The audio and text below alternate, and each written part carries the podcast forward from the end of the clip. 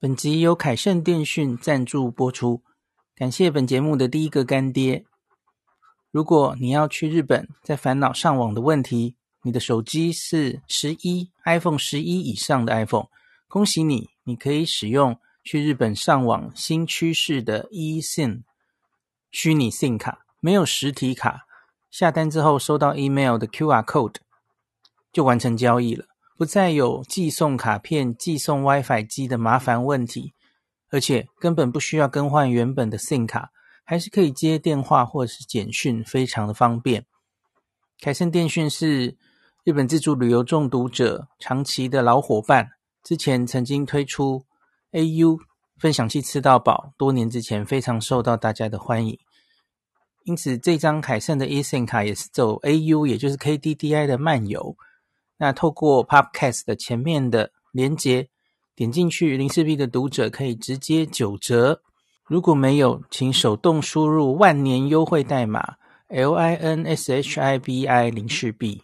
凯盛的 e 游卡有三天、五天、八天的选择，或是三十天用一定容量的选择，请大家参考网页。那 eSIM 详细的说明或是其他的上网方式，请见部落格文章连结。大家好，我是林氏璧孔医师。今天是十月十一号哦，台湾这个中华民国台湾的国庆昨天过了哦，大家经过了三天的连假，不知道你过得怎么样哦？那今天星期二，那我今天想跟大家分享一个，我们上次放假前呐、啊，我跟大家讲这个，我们九月三十号观光局，因为我们的这个出团禁令历经两年多，也终于解除了哈、哦。所以旅行社、旅行业都是磨刀霍霍哈，希望赶快恢复旅游的荣景。那九月三十号的时候呢，其实他们就公布了，就是我们这个旅行业啊，带团，不管是入境或是出境的指引。我们上次讲过了，出境就是等于是你出国跟团，现在会是什么状况？那可是也别忘记还有另外一个方向吼。我上次讲的是出境，我们今天来讲一下入境好了。那我今天去实践大学帮导游们上了第一堂课哈，我这两个礼拜将会上五堂，因为观光局现在规定哦，你不管是带团出国或是带外国人玩台湾啊，呃，现在后疫情时代开始带团哦，那这些导游跟领队一定要经过这个防疫的教育训练，所以就是我去帮他们上哈，所以我这个假日啊，我昨天没有开房，就是因为。我今天要帮他们上，所以做那个 PowerPoint。那我拿捏了一下，我应该要讲什么了哈。那今天去讲整个讲过一遍了，然后也有一些他们现场的学员们就有跟我回馈一些他们可能会遇到的问题，所以我我大概比较知道该怎么讲了哈。我知道他们需要什么。那我今天这集我想特别讲哦，因为比方说我们之前也有听到。原本观光局的计划里面哦，我很高兴最后没有照这个计划哦。他原本的计划里是希望先开旅行团，还不是自由行哦，是先开旅行团，然后是先开外国人来台湾玩入境，这个 run 了很顺畅之后，再来最后一步才是台湾人出国到外面玩哦。这个其实不只是观光局嘛，那个。呃，我们的那个阿忠其实之前很早，今年初也讲过嘛，吼。可是我很高兴最后没有这样走了，吼。我们最后其实就是全开了，哦。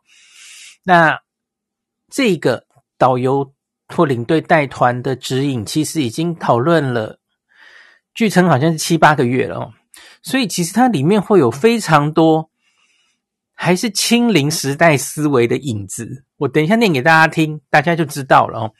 那。它非常有新，这个我六月的时候，日本不是开始只限团客，虽然他们名义上是呃允许观光客来，那只准跟团。而我念给大家听过他们的那个指引哦，我看我们台湾的这个指引，指引现在日本人来台湾跟团，我就觉得根本似曾相识哦，这可能很肯定是参考过那一篇，可是问题是就会有非常多的。不切实际的感觉哈，今天我们的课程就是前后两个小时嘛哈，那前一个小时就是导游就是中华民国导游什么协会的理事长，然后他讲了一个小时，就是现行的规范，哦，一条一条的跟大家讲，因为他很熟悉这个八个月，他就是跟指挥中心、跟观光局谈出谈，一一条一条的谈出来，哦，就是指挥中心会有他们想要的要求，哦。然后一条一条的，然后这边就说：“哎，这个执行实在有困难，所以我们是不是可以不要这样哦？”所以最后才生出这个大家看到的版本哦。可是即使是这样，看起来真的还是很挚爱难行哦。所以我我就在上前面听课嘛，吼，然后我要知道他前面一小时讲了什么，我才能接下去讲。然后我听完了之后，我知道现有的规定，然后他们的诠释是什么之后，我就问。学员哈，我一上去就问学员说：“你们觉得这样子的团哦，有多少日本人会想来台湾玩？”大家都摇头，呵，真的，就如同六月日本开了之后，我跟大家讲过嘛，整个七月七千个人以观光名义到日本啊，七千呐，八月应该是一万二左右吧，就是几乎没有效哦。所以我觉得我们现在定出来一个对外国人来说，即使是对日本人来说，我觉得应该都是很难玩的团。他们真的现在来的诱因很低呀。那可是我们比日本六月好的是，我们其实连自由行也一起开了哦。所以我不知道我们其实会不会其实效果会比较好，然后不至于完全没有客人。好，总总之，我我就跟学员们说哈，规定是一回事。可是现在其实就从就像我们走向与病毒共存了哦。我在五月的时候，台湾的第二波疫情走向最严重的时候，我不知道大家记不记得，我曾经写过一段文字，我说从现在开始，我们一定会面临很多滚动式调整，一直滚是非常正常的。你看，你回头看是不是这样，一直滚嘛？连连我我我觉得可能要罗一军或是庄富他们才知道，你随时问他就知道，诶，规定已经改到哪里了吼。我们一般人根本没有每天看记者会，也没那么关心了吼。你你这个 现在到底是确诊之后要隔离几天呐？然后这个密切接触者要怎么样啊？这个已经都不知道滚到哪里去了，而且搞不好一一个礼一个月后又滚又又不一样哦。那可是我就跟大家讲，观念比较重要。你到底应该要怎么正确看待这个病？什么样的人才是高风险的？这些是不会变的，这些是你要抓紧的原则。而规定是会一直变的。那你在台湾带团，你带团员去任何国家，每一个国家都在滚动式调整哦。可是那些都不重要，这这些不是我这一堂课要带给你的。我要带给你的是观念。我们现在开始。这个病不会离开我们，可是我们对它的观念要正确哦，不是说国家现在说，哎，那接触者就不用疫掉了哦，然后隔离五天就好了。好，他隔离五天就好，有一天可能会进进展到这里哦。现在是七加零嘛，以后搞不好五加零，可是那不代表那第六天就不会传染，当然不是这样嘛哦，那都是几率的问题，所以我就跟。今天的团员说，也也想跟房间里的各位说，我讲的话，我想传达给大家关于防疫上的话，其实都没有变。这些滚动式调整本身当时重要，可是其实也不重要哦。重点还是掌握这个病的大原则。那所以我跟他们说，就理论上规定哦，比方说我们举个例，日本人来台湾，哦。之前哦，你在日本卖他这个旅游商品的时候，你就要解释一堆东西，包括了你万一现在在台湾确诊，你要被隔离七加零。然后呢，你你知道这些团票哦，旅游这个自由不对，对不起，跟团的团票通常都是那种很便宜的票，可能搞不好还不太能改期。你要给人家隔离七天哦，到集中检疫所。那他可能就超过那个他要回去的时间，好，他就要单程买一个机票回去，然后所有的医疗费用哦，多出来的住宿费用，有可能都还要他自付哦。那全程要戴着口罩哦，然后你觉得这样的团会不会有人想来？有多少人会想来？对我们的旅游复兴会有多好的帮助，好，我们现在来看吧，我们导游带团指引现在到底是怎么写的哦？那大家可以以自己的新冠知识来评断一下，这个现在规定成这样，到底有没有它的意义哦？在你国内每天就四五万人确诊的状况下，哦，你这样子其实好像是在保护日本人不要受到染疫，是这个意思吗？好，我们继续看。好，首先它其实有这个入境团体旅游操作指引哦，这个指引没有强制性，它其实只是建议你要这样做了哦。好，这个入入境旅客还有接待的旅游产业应该要遵循的事项哦，呃，其其中一个。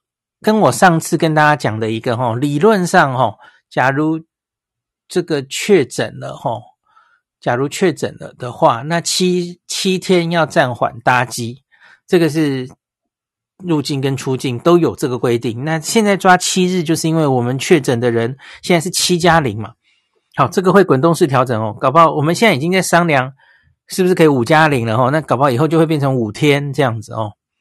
其实这都是人为规定的啦哦。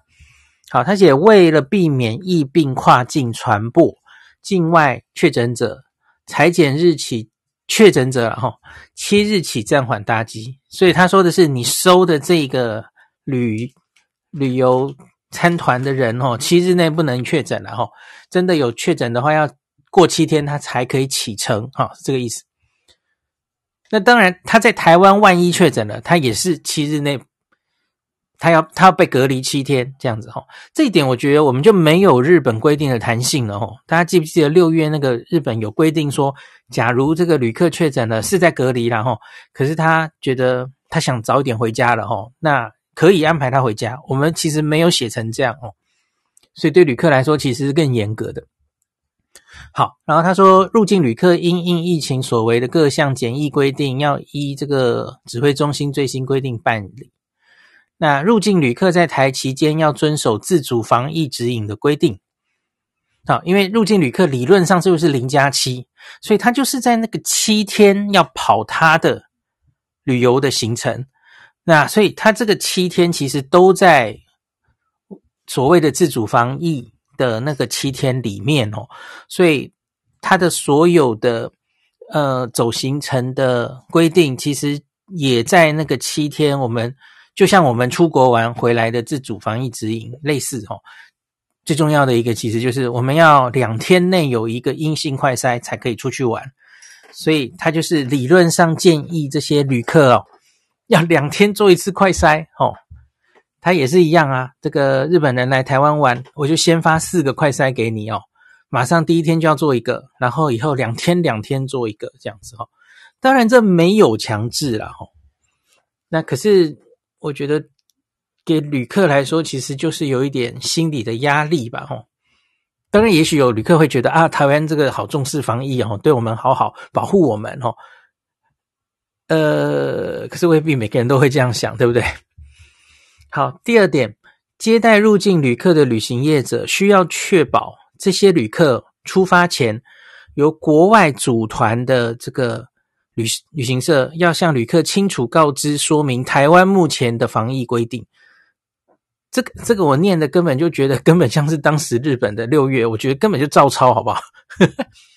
那投保海外医疗险的必要性，以及如果在台湾染疫呀、啊，那他们需要配合台湾现行的防疫规定，那所衍生的费用是要由旅客自己付啊。那。来台之前，建议他们要投保海外医疗险等相关保险，以因应染疫衍生的各种相关费用。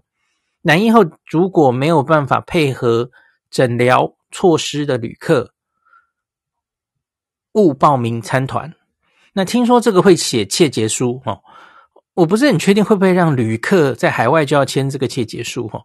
可是我知道国内旅行社接这样的客人，那他有一个切结书。要给主主管单位的，就是说，呃，我我已经就是跟这些参团的人都已经解释完这些防疫的事项了，就是有一个这样的东西了哦。好，再来第三点，就是接待入境旅客的旅游产业业者，包含了旅行社、旅宿业、观光游乐业，除了应该遵守就国内的相防疫规定，那要为员工执行防疫讲习或教育训练，哈，就是我今天去上的课，哈，落实相关措施，并指派已经受相关防疫训练的导游来引导旅客，这样子。所以这几天这个台湾的，哦，这个课程很抢手，就我们的导游人数、领队跟导游人数太多了，哈，课程来不及办，哈，所以现在一直在加场这样子，哈。那我我是有。跟他们说，我今天上课的内容，哈，PowerPoint 就可以直接放上那个他们那个导游的官网那个教育课程，让大家参考了哈。希望这样可以帮助大家哦。那第二点，旅游的产品在规划跟行程安排上面，就应该要顾虑几点了哈。第一个，旅行社要协助这个确认团体行程内安排的，不管是餐厅、旅宿、观光娱乐、交通运输，都已经遵循指挥中心公告的各种防疫措施了哈。那第二个，旅行业者应该要先确认返回国家的入境相关规定，确认是否需提供 PCR 阴性报告。好，这个其实很针对日本写哈，因为日本现在还是有。上机前七十二小时的报告嘛，哈，我跟大家讲，这个其实不只规范到外国人，哈，他们本国人也会被挡啊。他们本国人又不是全部的人都已经打满三剂了，哈，所以假如是一个来台湾来玩的人，他是只有打两剂疫苗的，你还要找一个在台湾在他上机回去前 PCR 七十二小时内要帮他做个 PCR，送他去医院呢，哦。好，万一他阳性了，就要进入确诊，又要被多留七天，哦，就这样子。你看，这就是我跟大家讲的嘛，这就是整到本本国人嘛，吼。而这个真的这么重要吗？你台湾、日本两边，哦，这个 guideline 的第一行，我其实就已经不是很认同了。为了避免疾病跨境传播，这件事情很重要吗？两边几乎大家最重要的就是 BA five。好，你会担心最近新闻可能也有看到有一些嗯蠢蠢欲动的一些新的变种哦，人人有机会，个个没把握哦，就是哪里又出现了一个变种，那里又出现一个。我跟大家讲，目前好像还没有任何一个似乎有点成气候的样子啊哈。那再等一下吧哈。你看，即使是 BA four、BA five，它早在一月就出现在南非啊，可它后来真的。崭露头角哦，是他前面挡在前面的 BA one、BA two 都已经感染的差不多之后，他才钻出来。所以下一个敌人到底在哪里？现在真的很难讲了哦。那你为你要不要为了这个未知的，也不知道嗯，会从什么时候从什么国家钻进来的这个变种病毒，然后你就一直对于这个境外移入管制成如此哦？个人觉得，在这个年代真的是不需要，你也挡不了了吼。好，我们继续看还有什么规定哦。那旅程期间的防疫措施，这就精彩了哦。因为你看，这个就是一个日本人要跟团来台湾来的时候，哈，那个日本旅行社就要跟他讲的详细规定，在台湾期间你要做这些哦。第一个，入境这个自主防疫期间要进行家用抗原快筛。对其实我是一个日本人的话，该怎么讲呢？因为现在日本的疫情整个第七波下来了，那台湾疫情是很严重的，那所以你到底是比较怕？因为因日本人可能心态会觉得，不，你往好处想，好像是说，诶，你怕我们从台湾得到感染，然后关心我的健康。可是其实不是，我觉得多半人会想成说，你好像觉得我们很危险哦，我们从日本带病毒过去，所以你两天就要测我一次哦。我觉得这个感觉会不好啦，而且真的很重要吗？现在台湾其实感染的密度比人高啊，比别人高啊，那你你这样子还在防着这些境外移入的人，到底是有什么意义哦？好，那快筛结果，那要依自主防疫之规定判定确诊哦，那应配合到指定场所居家照护或是就医治疗。那旅客需要有两日内家用抗原阴性才可以外出。可是这个东西哈，今天有讲到，假如他们就是不配合，不想做，而且其实这个不是旅导游拎着你做，这其实是采取信任的。他他不是要说，哎，每导游说每每天说，哎，今天的快筛交出来哈，照片传出来是不是阴性的哈？你你也没有办法这样盯着人家了哦。那传照片，他可以传一件一个根本是以前的阴性啊，哦，你上有政策下有对策嘛哈，所以真的是防不胜防了。所以好，他反正规定是这样规定哦。那外出期间全程佩戴口罩。维持社交距离，有饮食需求可暂免佩戴口罩，食用必立即佩戴口罩。大家有没有知道我所说的这个是就是这几个月慢慢规定出来的哦？可是我个人觉得，就是你假如根本。跟人家游览的地方是那种好山好水哦，根本没有几个人的地方，然后很空旷，非常通风的。你为什么不能让人家拿掉口罩？日本六月那次的指引，我说啰嗦是啰嗦啊，他其实已经有考虑到这一点了。他没有说全部都要戴口罩。你看，我们还是全部，除了吃饭可以拿下来，其他全部就是都戴上，把人家当成毒蛇猛兽在那边防。你看，连一个照相的时候可不可以拿掉，他都没有写上去。照相的时候拿掉又怎么样了呢？有什么关系哦？他没有写，他根本没有考虑旅客的需求哦。日本六月那个甘濑有写哦，就像他说什么，我我我记得我还要念给大家听嘛。比方说有一个很有趣的是，洗温泉的时候，就是大浴场哦，那是没有办法戴口罩的哦。举个例是这样了哈。很空旷的地方，在玩水的时候什么的，这样子哦。好，我们我们的 guideline 就是很死的说，请戴口罩哦。好，再来，导游人员应该要随时注意团体旅客身体状况，如果有疑似新冠症状，应该立即协助进行快筛。好，立即协助，好，这又没有强制性了哦。那。可是今天就是前一堂上课的人就有说，假如有一个齁，明明这个看他的症状就非常像啊，一直在那边咳啦，还有发烧啊什么的哦，超像新冠感染的哦。那假如这个外国人就是死不想被验，我们有办法治他吗？大概还是有啦齁，你可以用传染病防治法的的法条哦，就这种。就是假如他不配合防疫的话，可能要罚钱，可以是可以啦齁，可是这大概是最后一招啦，就是希望 非不得已不要用到这一招这样子哦。希望就是用规劝的、用建议的这样子哦，因为因为你毕竟是在一个跟团哦，你也要考虑同行团员的感受，对吧？你假如有二十个人团，然后有一个人在那边一直咳、一直咳，然后最后全团都中标，其实那你你尊重那个人的自由，哈，他他不愿意验，可是问题是，那其他的人就被他感染了。那你其他人，假如有一些事，哈，我今天就跟导游说，哈，规定是这样规定了，哈，可是你一定要因时因地因人制宜。假如你今天带的是一个，哈，橘色恶魔，十几岁、二十岁的小朋友、年轻人，三剂疫苗都打完了哦。哦，这种人就全部感染了，我觉得都还好啦。说真的，就是感冒就过去了嘛。可是你假如今天带的是银发族哦，哦，六七十岁以上的老人家出来啊，好久没出国了，然后里面甚至还有顽固的呃顽劣主义分子，只打一剂甚至不打疫苗的，哇，你你这个执行这个规定的心态会完全不一样哦。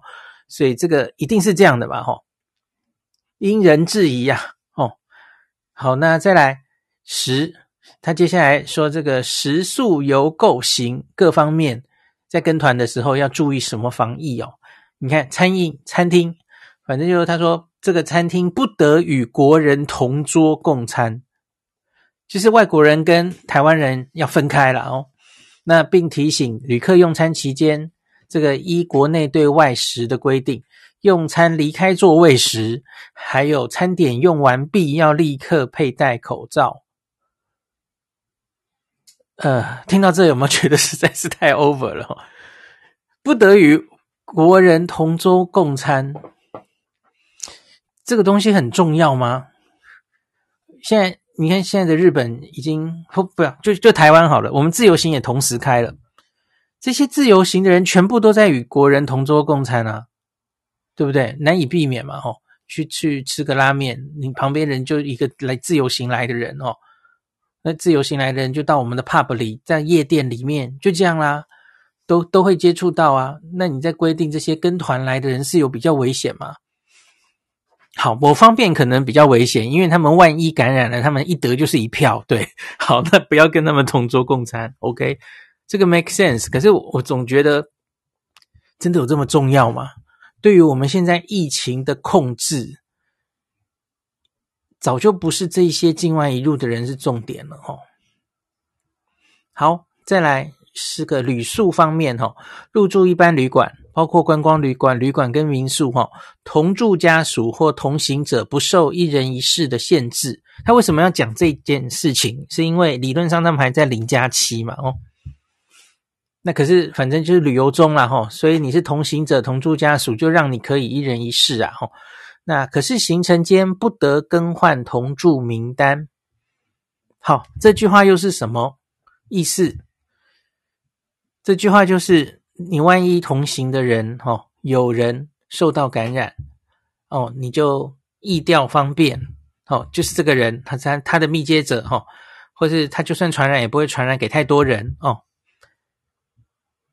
这其实全部都是清零时代的概念啊，还在那边疫调，然后 还在那边哦，不要传得太厉害哦。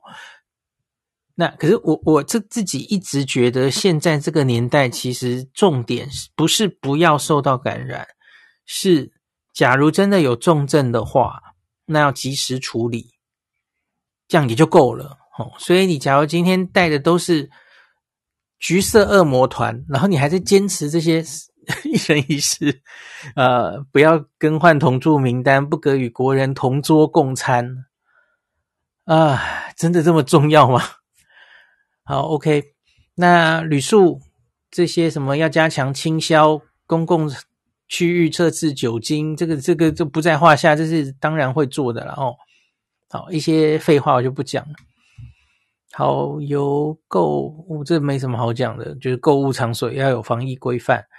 好，行，好，就是交通工具方面，旅客如果于入境后尚未进行首次快筛前，就是你还不确定，还没有第一套快筛，旅行社应该要安排专车或游览车接送乘客。旅客于交通工具上应该要配合防疫规定，并做妥。大众运输交通工具上相应的防护措施，我我其实，在念这些的时候，我就真的很有违和感啊！就如同我跟大家讲的啊，日本现在疫情其实是当当然一个月两个月后我不知道哈，可是现在其实我们跟日本又黄金交叉了，日本现在就是疫情又整个下来了哈，经过了这个第七波的大流行之后，现在整个下来，然后。他是到台湾是进入一个疫情危险的地方啊，吼，人疫有风险的地方啊，吼，然后你现在是跟着把它防成这样子哦，哎，就是不知道今夕是何夕这样哈。好，你讲的好听是你好像在保护他是吧？真的是这样吗？怪怪的啦，哈。好，再来一个也是很重要了，那发现旅客假如确诊的话怎么办呢？哦。是这个指挥中心最新规定调整哦。好，有疑似症状就协助进行快筛，阴性的话就可以继续行程。阳性的话呢，旅行社应该要指派专人协助确诊旅客。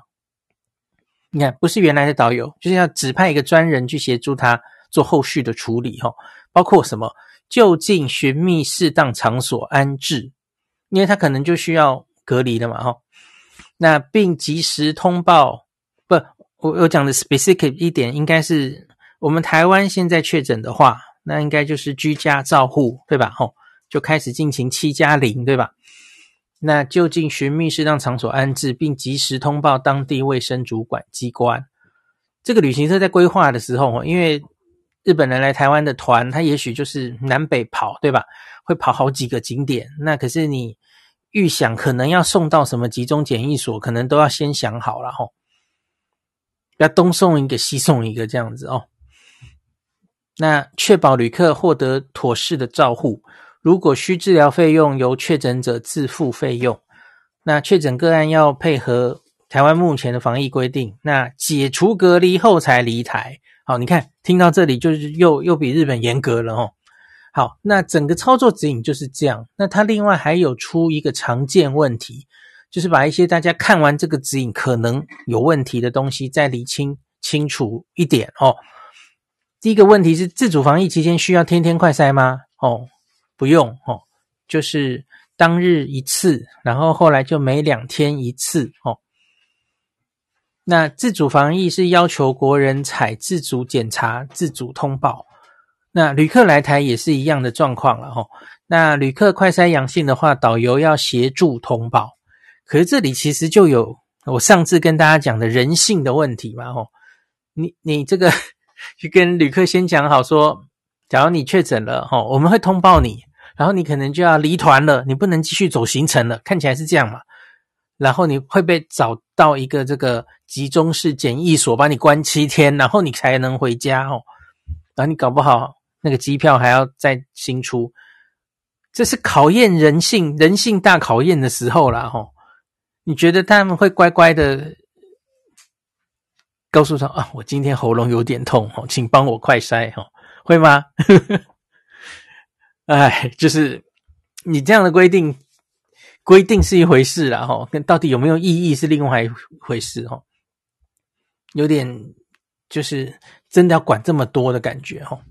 好，第二个，旅客是不是一定要投保旅游防疫险或海外医疗险才能参团呢？这其实没有强制力了，哈。那所以它其实只是告知旅客有这个必要性，哈。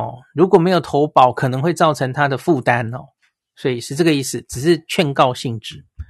那第三问，如何预防参团旅客入境后不愿配合国内的防疫措施？哦，那这个就是可以用，他有提提供说，也许可以用旅客借结窃结书，就是已经告知旅客的窃结书。可是其实也是写心酸的哈、哦，就他真的就是入境之后就是翻眼翻脸不认人哈、哦。你跟他解释过，他可以说我没有听懂啊，哦。我们现在日本又没有那么麻烦哦，也不要说日本了，日本人搞不好是配合比较高的哦。你假如是一个从欧洲来的团，你可以想象吗？所有这一些哦，欧洲人根本已经觉得哦，叶医师今天从英国捎来信息哦，他现在去英国了，他跟我说，哎，这里根本不觉得有任何疫情的问题了哦，根本恢复原状了。你能想象，假如有一个英国人想跟团来台湾，然后这样子的规定哦，我我相信他来都不会来了，根本不会来。OK，那第四点，接待旅行业者的资格为何？哦，合法综合及甲种旅行业，然后相关员工跟导游要接受防疫讲习或教育训练。好，第五点，可以安排旅客使用团膳吗？可以的。旅客本身使用团膳 OK，只是他不得与国人同桌共餐这样子、哦。把外国人当成毒蛇猛兽防，可不只是日本而已嘿哦。好，只是他们是六月是这样子的过程哈、现在他们终于知道没办法了哈、哦，经济比较重要哈、他放弃了哈、今天是日本的开国日哦。好，那。导游，导游如果在这个途中确诊怎么办？那很简单，就旅行社赶快更换符合规定的替代导游。那请旅客留意自身健康变化，就这样子。那旅客快筛阳性的话，他这里有更讲清楚一点。那请导游确认当时就是行程已经进行到那里的地方县市哦。旅行社应该指派专人协助这个确诊的旅客就近寻觅适当的场所安置，及时通报当地卫生主管机关，通过远距或视讯诊疗，或由地方政府卫生局安排到诊所评估快筛阳性结果。那前往就医，请佩戴医用口罩，禁止搭乘大众运输工具啊，就觉得 啊，清零时代的写法啊，实在看着有点受不了。后续配合地方政府卫生局的指示，吼，安排集中到集中检疫所或是加强型防疫旅馆。好，可是这是白写的，因为防疫旅馆已经要退场了，大家应该都有看到吧？吼，所以总之他就是要到集中检疫所了。吼，可是我我其实就觉得这到底是怎么样？来台湾，吼，你允许让让大家自由行来，吼。你自由行来玩的人，吼，呃，有呼吸道症状或怎么样，吼，因为是自由行嘛，就没有人管你，吼，你你要通报或怎么样，呃，你你就不会受到影响。那总之，哦，你好像确诊了，吼，那你就戴着口罩继续你的行程，然后甚至你可以戴 N95 嘛，然后赶快回国去，吼。可是跟团的人就要受到这么大的限制，吼。确诊了，然后就要被关起来七天，然后影响不能继续走行程，不能戴着口罩继续走行程，然后还可能会延后你的回家的时间哦。你最后的结果一定就是就没有什么人要来跟团啊，这这多给供诶，就 一定是这样嘛哦。好，再来一个是有争议的东西，我之前有跟大家讲了嘛吼，旅客染疫的费用啊。如果外国人旅客在台湾确诊，依现行规定，在集中检疫所的隔离跟治疗费用啊，他说在一百一十一年底，今年年底前由公费支付。那这一点其实也怪怪的，我上次讨论过了哈，因为他就薛瑞元就解释说，是因为年底前大概来哈，都还是我们的侨胞，好久没有回来的侨胞都是国人呐，所以你跟他收钱其实很怪啊。啊，所以他其实也心知肚明，你现在的这种规定，没人要来跟团的啦，搞什么？啊，所以，所以那我就没有意见。可是问题是，假如就是外国人，然后你还在这边规定，吼，确诊要关起来，然后都是花我们纳税人的钱，他的医疗费，他的集中检疫所的费用，哦，这不是哪里怪怪的吗？吼，好啦，反正讲完了，大概就是这样，吼，所以。我今天上完这堂课，其实就是我一方面就是觉得，哎，这个规定规定好像有点过严了吼。然后我觉得我看到的结果就是，也没什么人会想跟。那真的跟之后，其实也是让旅行社制造很多麻烦哦。你可能有一次那个一个团里面有一次群突发哦，你可能就呵 呵搞不好二十个人里面哦，哎，八个人都确诊了。那全部都在那边改机票，然后改住宿，然后一定要让他去集中检疫所感染，呃，集中隔离的这件事，哈，啊，为什么不能在原旅馆？假如他愿意的话，原本的旅馆继续就就地隔离，然后他愿意付他多付的费用，为什么不行？现在这个防疫旅馆已经退场了嘛？那所以所有的旅馆其实你都有机会接待到确诊的病患啊。那为什么你要对这些境外移入的人另眼相待？你觉得他身上可能带着特别的变种病毒，所以你要特别很小心他哈？我觉得那你干脆就不要开放算了。你这样子形同没有开放。那个结果一定就是如同日本看到的七月那七千人，八月一万两千人，就是那种效果而已啊！我今天就问在场的导游啊，你是日本人，这个团你跟不跟？然后你不要忘记现在台币对日币，吼，台币好贵啊！我然后我回去之前，万一我没有打三 G，，我做 PCR，天哪，台湾的 PCR 有多贵啊？三千五是吧？三千五现在是日币接接近一万五，对吧？吓死人了，这什么价钱哦？东京居民在这个呃 东京做做 PCR，好，我记得好像是一个月有几次免费的额度吧？吼，或者那种便宜的 PCR 比比皆是吼。你你定出这样的跟团指引。然后你很希望先争取日本人团客回来哦，你达得到你的效果吗？我是完全看衰啊！哦，那我们就继续看下去吧。好，今天就讲到这里。Jeff 劝说：“假设我跟团出国了，有咳嗽症状，轻微发烧，快筛阳性，没有隔离，要直接搭满座飞机回台。除了我自己带满 N95 之外，还能做什么？我这样一个有症状感染病人，在飞机上造成群聚感染的风险有多大？其实应该真的还好，你带好 N95，然后你手不要乱摸，你一样手部卫生做好吼。”在飞机上不要用餐，不要去上厕所，真的不大，真的不会太大哦。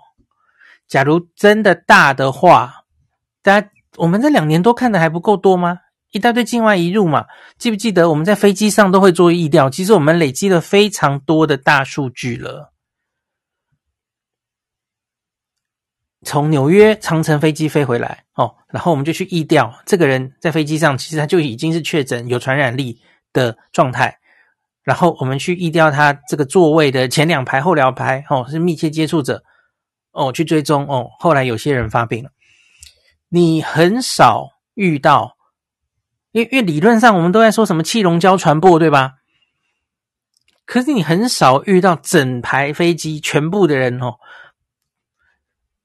几乎都被传染的状况，几乎没有，对不对？几乎没有。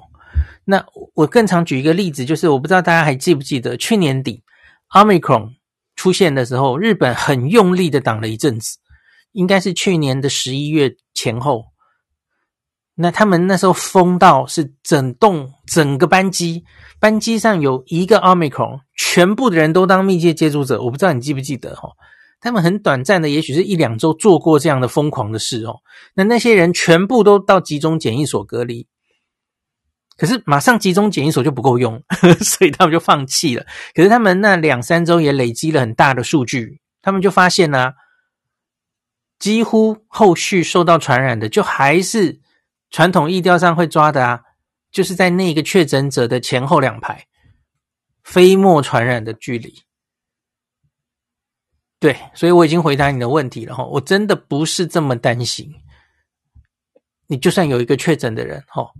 然后他就确诊了，可是他还是不想影响他的行程，他就当了一个默默的黑数，他就这样坐飞机回去，哈，让他同班机人都承承受这个感染的风险什么的。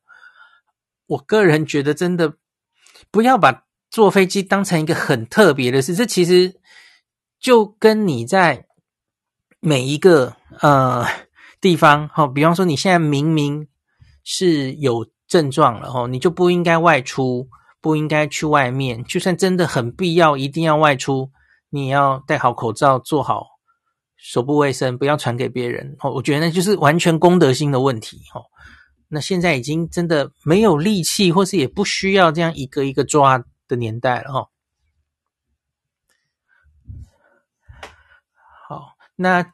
我刚刚念的，有些人问哦，Grace 问这些规定怎么没有跟着与时校正？哦，我就跟你说啊，我们现在看的版本，它是已经历时八个月定出来的，所以你可以想象，它八个月前一开始的那一版，一定比现在很啰嗦到极点，对吧？那个时候还是很，我们才刚刚要慢慢走向与病毒共存，哈。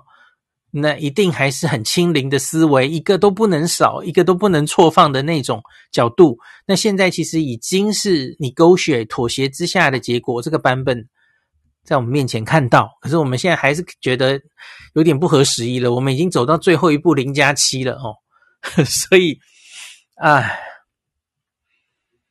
那水瓶怪怪说，等开了出问题被骂就改了，不，主要的。出问题的意思就是，你就发现，哎，根本没有人来啊，没有没有意义呀。你规定一个那么严格的指引，最后就是旅行社就接不到团呐，那 赚不到日本人的钱呐。哦，日本人不是不愿意来，而是你你就是规定的这么哦那么啰嗦哦，所以他就不想来了嘛。本集由凯盛电讯赞助播出，感谢本节目的第一个干爹。如果你要去日本，在烦恼上网的问题，你的手机是十一 iPhone 十一以上的 iPhone，恭喜你，你可以使用去日本上网新趋势的 eSIM 虚拟 SIM 卡，没有实体卡，下单之后收到 email 的 QR code 就完成交易了，不再有寄送卡片、寄送 WiFi 机的麻烦问题，而且根本不需要更换原本的 SIM 卡，还是可以接电话或是简讯，非常的方便。凯盛电讯是日本自助旅游中毒者长期的老伙伴，之前曾经推出 AU 分享器吃到饱，多年之前非常受到大家的欢迎。因此，这张凯盛的 eSIM 卡也是走 AU，也就是 KDDI 的漫游。那透过 Podcast 的前面的连结，点进去，零四 B 的读者可以直接九折。如果没有，请手动输入万年优惠代码 LINSHIBI 零四 B。凯盛的 e 游卡有三天、五天、八天的选择，或是三十天用一定容量的选择，请大家参考网页。那 eSIM 详细的说明或是其他的上网方式，请见部落格文章连结。